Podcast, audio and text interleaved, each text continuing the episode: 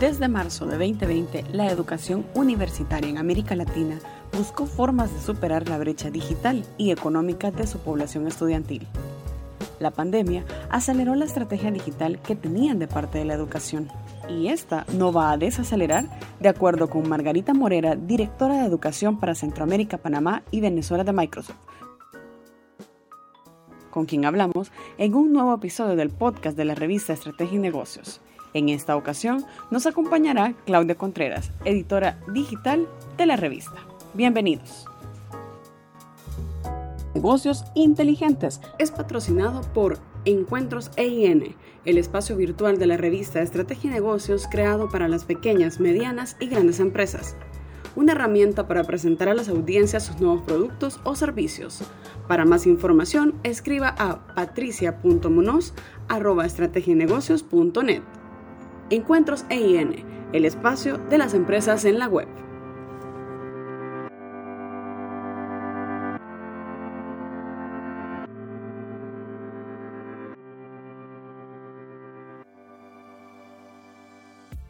Muchísimas gracias, Margarita. Gracias por el tiempo y por el espacio en Estrategia y Negocios. La educación universitaria a distancia tuvo que acoplarse a esta nueva realidad. ¿Qué herramientas de Teams ocuparon? Y también si es posible conocer un caso de éxito. Sí, claro que sí, con mucho gusto. La pandemia vino a acelerar eh, toda una estrategia digital que tenía la, parte de educación que no va a desacelerar de por sí. Eh, se tuvo que reimaginar propiamente la entrega y la educación continua, eh, virtualizar esos contenidos académicos, educativos, lo que es la apropiación propiamente de la tecnología, pero más allá de eso, viéndolo de una manera holística, es la formación de esas nuevas habilidades que se requieren para el futuro y el tema de la empleabilidad. Ese realmente es el objetivo y el marco estratégico hacia dónde va la educación. Hay todo un tema que bien sabemos que fue el, el tema y todavía existe que de la alfabetización digital, ¿verdad? Que tiene cuatro patas en sí. Una es tener un dispositivo, ¿verdad? La segunda es tener esa conectividad. La tercera es tener esas herramientas. Y por último, es la capacitación sobre el uso de esas herramientas como tal. Entonces, Microsoft en su estrategia, más allá del tema tecnológico, ha tratado de asesorar al sector educativo, a las instituciones a gobiernos y a ministerios a ir sobre esa estrategia, acompañarlos de la mano para el desarrollo y empoderamiento de cada niño, niña y joven y profesional también para el desarrollo de esas nuevas habilidades en, en, en el futuro como tal. Son muchos los datos que tenemos, ¿verdad? Está la encuesta ahorita de, de State of the Workplace, ¿verdad? Donde menciona que el 83% de los empleadores que ellos encuestan, ¿verdad? Dice que tienen problemas en, en la parte de contratación, de encontrar esos candidatos adecuados. LinkedIn, que es parte de Microsoft, habla de 800 millones de individuos en este momento, ¿verdad? Que tienen que aprender esas nuevas habilidades. Manpower habla de un 40% de sus empleadores que reportan esa escasez de esas habilidades y Burning Class menciona hasta 50 millones de personas para llenar empleos técnicos abiertos de aquí al 2030 como tal. La transformación del modelo educativo, ¿verdad? Eh, no va a desacelerar, esa digitalización no va a acelerar. Estamos hablando de un nuevo modelo de aprendizaje híbrido que va entre lo presencial y lo virtual. Ahorita, eh, pues las organizaciones eh, y las instituciones educativas han entrado, algunas ya estaban avanzadas, pero ese es el, menor porcentaje. El mayor porcentaje ahorita está simulando lo que es una, una clase presencial en lo virtual y ese en realidad no es el fin. En realidad llegar a un modelo híbrido que tenga la parte presencial, virtual y la experiencia como tal de aprendizaje que ese es uno de los objetivos que se busca realmente en el tema educación, no solo Microsoft, sino el, el tema educación. La nueva educación estamos hablando de que está buscando ser eh, modular eh, con ciclos formativos todavía más cortos, pero mucho más ágiles, con nuevas metodologías de aprendizaje, ¿verdad? Y siempre enfocado a las nuevas tendencias que marca eh, la parte educación apuntando siempre a temas de certificaciones, este desarrollo de habilidades. ¿En qué hablamos de nuevas tendencias? Pues estamos hablando de que el sector educativo ha experimentado ahorita eh, lo que es la disminución de, matrículas, la deserción, enfrentarse a que los niños, niñas y jóvenes eh, pues se inserten en este nuevo modelo de aprendizaje virtual, eh, donde se tiene que incorporar la tecnología como tal. La tecnología no es el fin, más es un medio que tienen ellos para aprender. El convenio eh, de estas instituciones y la incorporación de nuevas metodologías de, de, aprendizaje para que sean más ágiles y atractivas para la parte de educación. Y siempre persiguiendo el fin ¿verdad? De, esa experiencia propiamente al estudiantado como tal, que sea de una manera dinámica, que esta metodología eh, los lleve realmente a desarrollar esas habilidades que posteriormente se convierten en competencias para que le sean de beneficio a, propiamente al, al niño, niña o joven. Casos de éxito, muchos. Eh, Microsoft ha trabajado con gobiernos, con ministerios que en este momento se han transformado. Dos ejemplos de esos es el Ministerio de Educación del Ecuador y otro es el Ministerio de Educación de Costa Rica, donde adoptaron a Microsoft y sus herramientas como la herramienta base para el despliegue eh, país y la continuidad propiamente de la educación como tal. Tenemos a universidades que ya habían iniciado este proceso años atrás y ya venían manejando este modelo híbrido entre lo presencial y lo, virtual, algunas eh, un poquito más avanzadas que otras, pero ya con herramientas nuestras estamos hablando de que universidades como la Universidad Técnica del Salvador ahorita está presentando la defensa de sus tesis propiamente en, bajo estas herramientas, no solo eh, el despliegue y el uso de las herramientas para todos sus estudiantes, que estamos hablando de que, de que son 50 mil entre docentes, administrativos, eh, estudiantes, por ejemplo, en, acá en Costa Rica, la Universidad Latina y la Universidad Americana, aparte del despliegue que tienen propiamente ellos eh, con sus estudiantes, que estamos hablando de más de 25 mil estudiantes, ellos eh, se unieron con el Ministerio de Educación de Costa Rica y están apoyando a la población estudiantil de Costa Rica de cuarto y quinto año de colegio con tutorías bajo nuestras herramientas, bajo Microsoft Teams, para ayudarlos a que tengan un ciclo o concluyan un ciclo educativo este año satisfactorio, se logren graduar. En Panamá eh, estamos hablando de la USMA, la, Universidad de Santa María de la Antigua, eh, con más también de 4.000 estudiantes que también la adoptaron. Ellos ya venían trabajando en este modelo, les fue un poquito más sencillo. Eh, la, también la Universidad Tecnológica de Panamá, eh, también con más de 20 mil estudiantes que están utilizando nuestras herramientas. Y el último Congreso de Ingeniería, también muy, muy famoso en Panamá, en que se habla no solo de temas de la vertical de ingeniería, sino sobre nuevas tendencias de educación nuevas tendencias en, cuanto a, las tecnologías futuras. 4.0, que ahora en realidad vamos por la 5.0. Ellos hicieron este congreso ahora de manera virtual bajo Microsoft Teams, eh, Live Event, que también son herramientas que, que son propiamente de Microsoft. Eh, casos de éxito en Latinoamérica, muchos pero uno que, que, me encanta y, estamos trabajando arduamente para traerlo a Centroamérica, Panamá y Venezuela, que, que, es lo que nos corresponde, es que en la UNAM de Chile, la Andrés Bello de Chile, eh, implementó un diplomado de transformación digital para los negocios en convenio con Microsoft. Entonces, este tiene contenido propiamente de Microsoft y de la universidad como tal, para ayudar a emprendedores y a profesionales a transformar esos negocios, también para la parte ejecutiva, para la toma de decisiones y el desarrollo de esas nuevas habilidades para el futuro. Este programa está hecho modularmente, por lo tanto, eh, el aglomerado de estos módulos, que si no me equivoco son cinco, conforman un título universitario que se llama Diplomado en Chile.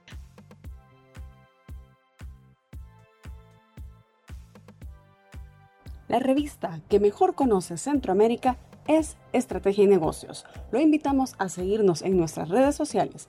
Estamos como revista Estrategia y Negocios y a visitar nuestra página web www.estrategienegocios.net. Una consulta, me, me ha dicho un montón de información súper relevante, pero me quiero detener en un punto.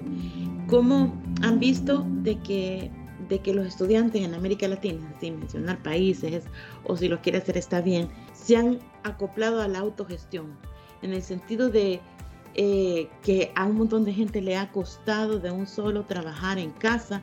La autogestión es un componente más psicológico que tecnológico, pero es clave para que de verdad eh, este año no sea que todo lo que todas las herramientas que están realmente eh, la verdad la gente así las aprovecha y eso pasa por, por ese componente de que tenés la herramienta, tenés el dispositivo que te sirve, tenés internet, pero, ¿verdad? Eso.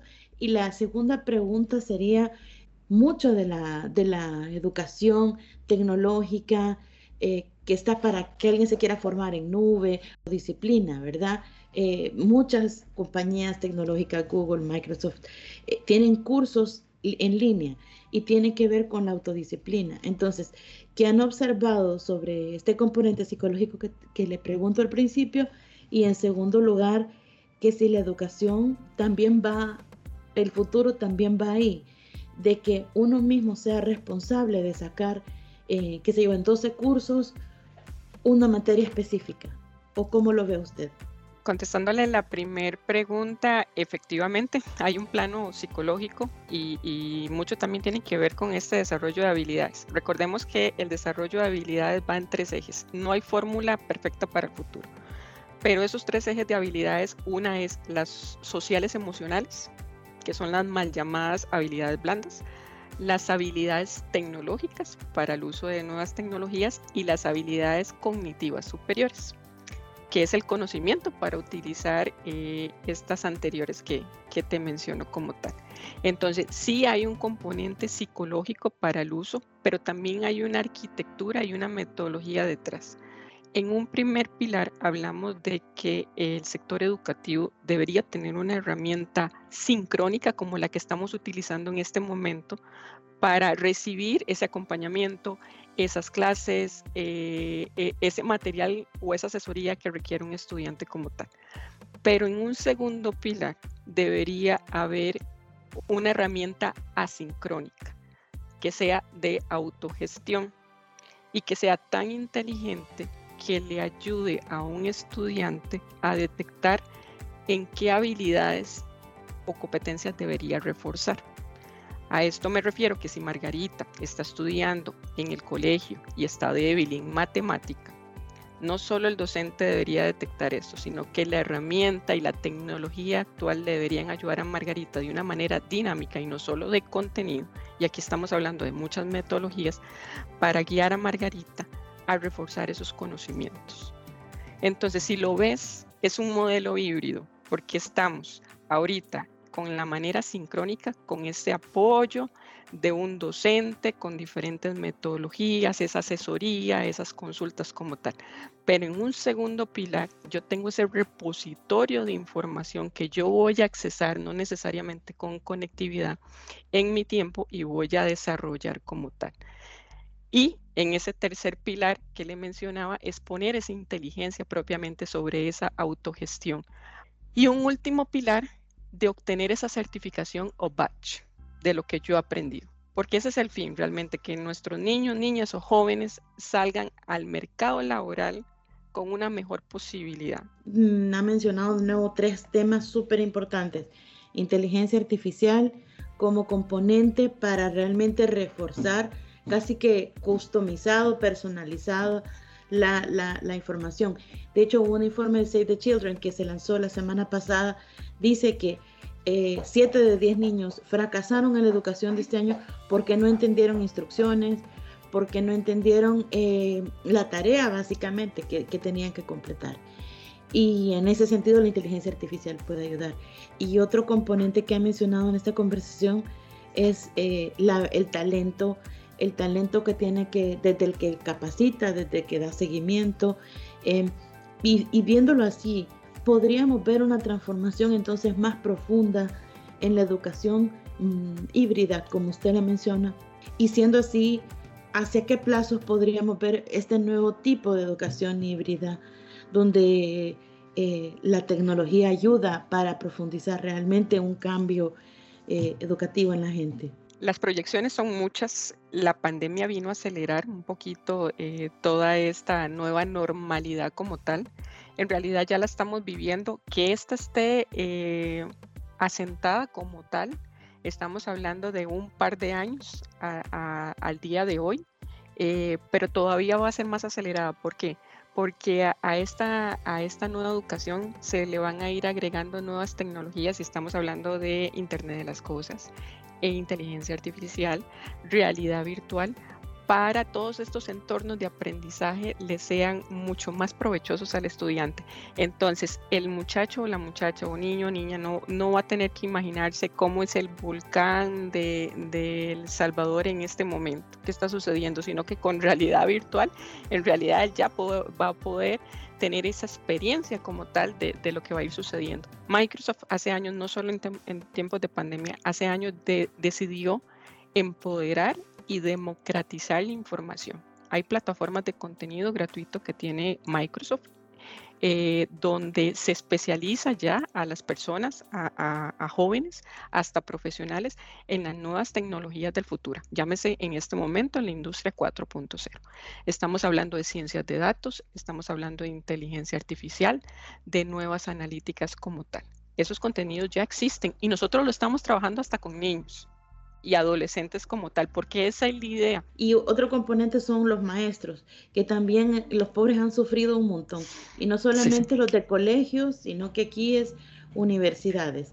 ¿Qué casos de éxito? Pero qué casos de éxito, usted lo mencionó al principio, hay maestros que han sabido adaptar la tecnología a nuevas formas, o sea, básicamente es un nuevo maestro que ni siquiera es el maestro del habla, sino que es una nueva versión, un nuevo ser humano.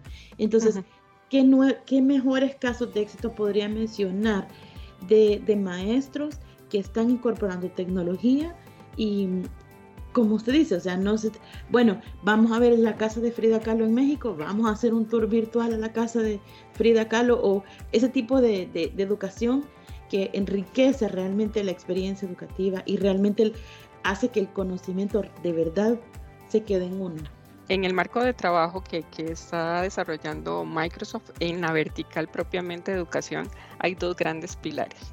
Uno es el centrar al estudiante en el centro y la otra es centrar al docente en el centro. Y qué bueno que me lo menciona, pues nosotros también hemos desarrollado una plataforma de apoyo hacia los docentes para que estos se certifiquen en las nuevas metodologías activas en el aula, en las nuevas tecnologías del futuro, porque esto es integral como tal. No podemos esperar preparar a los muchachos para nuevas tecnologías y nuevas metodologías si un docente no está preparado como tal. Por lo tanto, casos de éxito. Ahorita estamos trabajando con la Universidad Latina en certificar a la mayoría de los eh, docentes, no solo de la vertical de ingeniería, sino a la mayoría de los docentes en temas de tecnologías del futuro bajo nuestras plataformas y nuestras tecnologías que se llama Microsoft Learn, que se llama inteligencia artificial, ciencia de datos, analítica. Ellos están ahorita en, un proyecto piloto a nivel mundial de, Microsoft con este tema. La UNAM de Chile, para formar este diplomado, tuvo que certificar a sus docentes como tal también. Para usted, en promedio, en general, ¿qué tan rápido las universidades se adaptaron a, de un solo en marzo o abril de este año a realmente acoplar su sistema educativo, su forma de enseñanza a, esta nueva realidad. ¿Qué tan rápido fue esa adopción? Usted lo mencionó que había un poquito de universidades que sí y, el resto que no estaban adaptadas. ¿Qué tan rápido fue y, cuáles soluciones de Microsoft agarraron primero? Y, y en esta misma pregunta es los alcances que ya Microsoft hoy les permiten eh, a las universidades eh, enseñar, que me mencione soluciones y productos y todo eso. Les fue relativamente sencillo, les voy a explicar por qué. Aunque algunas universidades ya llevaban avanzada la metodología de, enseñanza híbrida o aprendizaje eh, híbrido que esto se refiere y que tenían clases virtuales entre lo presencial, la mayoría solo estaban en un modelo presencial. Sin embargo, tenían la arquitectura, tenían todas las herramientas para afrontar esta pandemia. Entonces, les fue más fácil en el hecho de que tenían toda la tecnología para desplegar eh, el aprendizaje virtual como tal e implementar este, este modelo híbrido como tal. A diferencia que, que, de otros sectores, ¿verdad? Que estoy hablando de K12, lo que es más grados pequeños. Las universidades sí tenían la arquitectura de tener una herramienta de virtualidad, en nuestro caso una herramienta de colaboración, ya te voy a explicar las diferencias. Y eh, tenían un, un, segundo pilar que era la parte asincrónica, que yo la que te digo, que es un aula virtual o Learning Management System que es un LMS, ¿verdad? Ya la mayoría de esas universidades, por no decir todas con las que se ha trabajado, ya la tenían. Entonces, incorporaron nuevos contenidos, incorporaron el, contenido que ellos que tenían, ¿verdad? Obviamente tuvieron que hacer ese traslado de, y virtualización de esos contenidos académicos como tal a, a la parte digital y entrenar en tiempo récord a docentes y a los mismos estudiantes para el uso de las tecnologías y empezar a hacer la entrega propiamente de la parte educativa como tal. La diferencia que tiene Microsoft, Microsoft tiene infinidad de ofertas para apoyo al sector académico. Eh, una es un programa en que le ayuda a, principalmente a gobiernos y a ministerios que, están en el sector educación o con el fin del sector educación, eh, con dispositivos, eh, perdón, con licenciamiento de Windows a un precio simbólico. Entonces se refiere que si un ministerio va a adquirir dispositivos y participa en este programa, Microsoft les ayuda a que esos dispositivos les salgan todavía a un precio mucho más cómodo eh, en esa adquisición. Adicionalmente, Microsoft no solo tiene una herramienta de virtualidad, a diferencia de otras de otros fabricantes como tal, eh, que también son sumamente buenas. La diferencia con Microsoft es que Microsoft tiene una herramienta de colaboración como tal. Y eso se refiere a que Microsoft Teams es un pequeño componente de Office 365. Está integrado con toda la paquetería de, Office y adicional para el sector educación. Tiene una serie de beneficios e integradores que no existen en el mercado como tal. Entonces estamos hablando de que se puede integrar a muchas soluciones eh, ahorita que tienen que ver con temas de, dinamismo en el aula, eh, gamificación. Eh, voy a mencionar algunas herramientas que ni siquiera son de Microsoft, el tema de Kahoot, el tema de STEM con MainCode o Code.org. todas estas herramientas, la incorporación como tal, ya están per se propiamente en esas herramientas. Entonces Microsoft en primera instancia está ofreciendo una herramienta de colaboración que tiene integrado Microsoft Teams, que tiene un potencial infinito, infinito, eh, que tiene los módulos de seguridad, tiene los módulos de colaboración, tiene eh, beneficios propiamente para los estudiantes como tal, en que tienen que ver también con temas de nube, donde docentes y estudiantes y también cuerpo administrativo se puede ir preparando para, para estos temas. Y la última pregunta al principio de la conversación habló sobre nuevas habilidades, un nuevo ser humano que incluso va a ser bastante demandado. Eh, ¿Cómo cree que este año va a marcar la nueva forma de, ser empleado, de ser emprendedor, de ser jefe?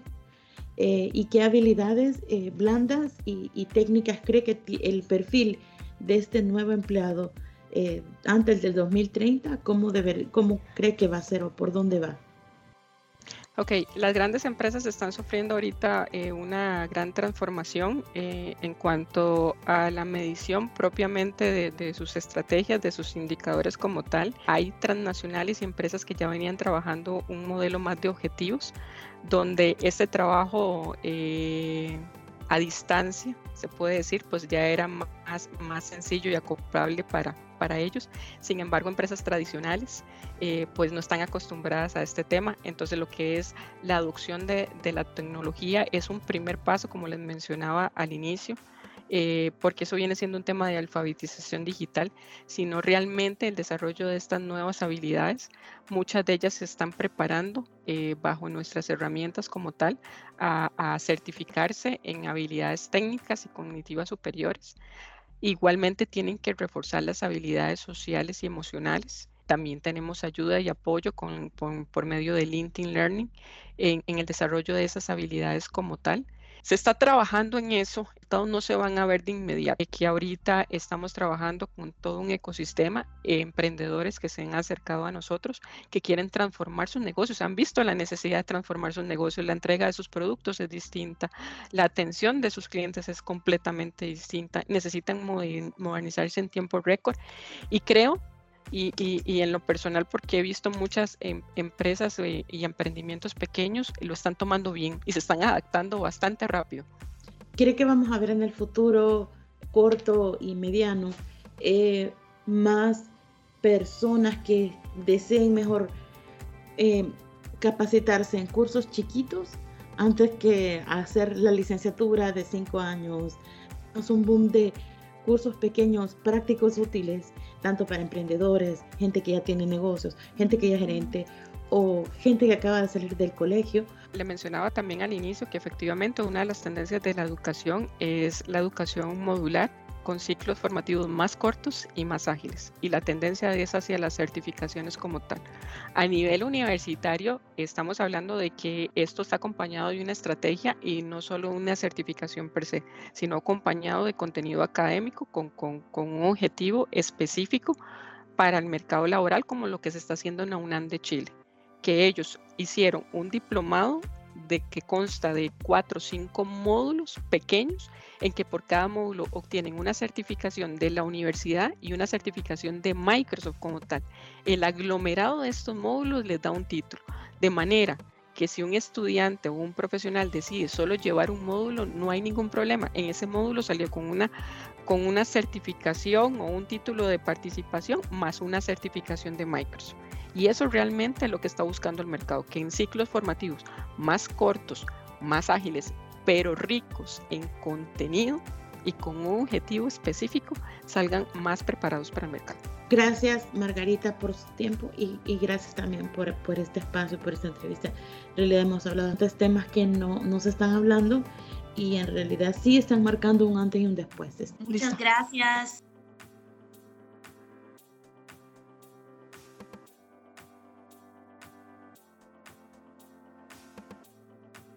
Gracias por acompañarnos en un nuevo episodio de Negocios Inteligentes, el podcast de la revista Estrategia y Negocios. Hasta la próxima.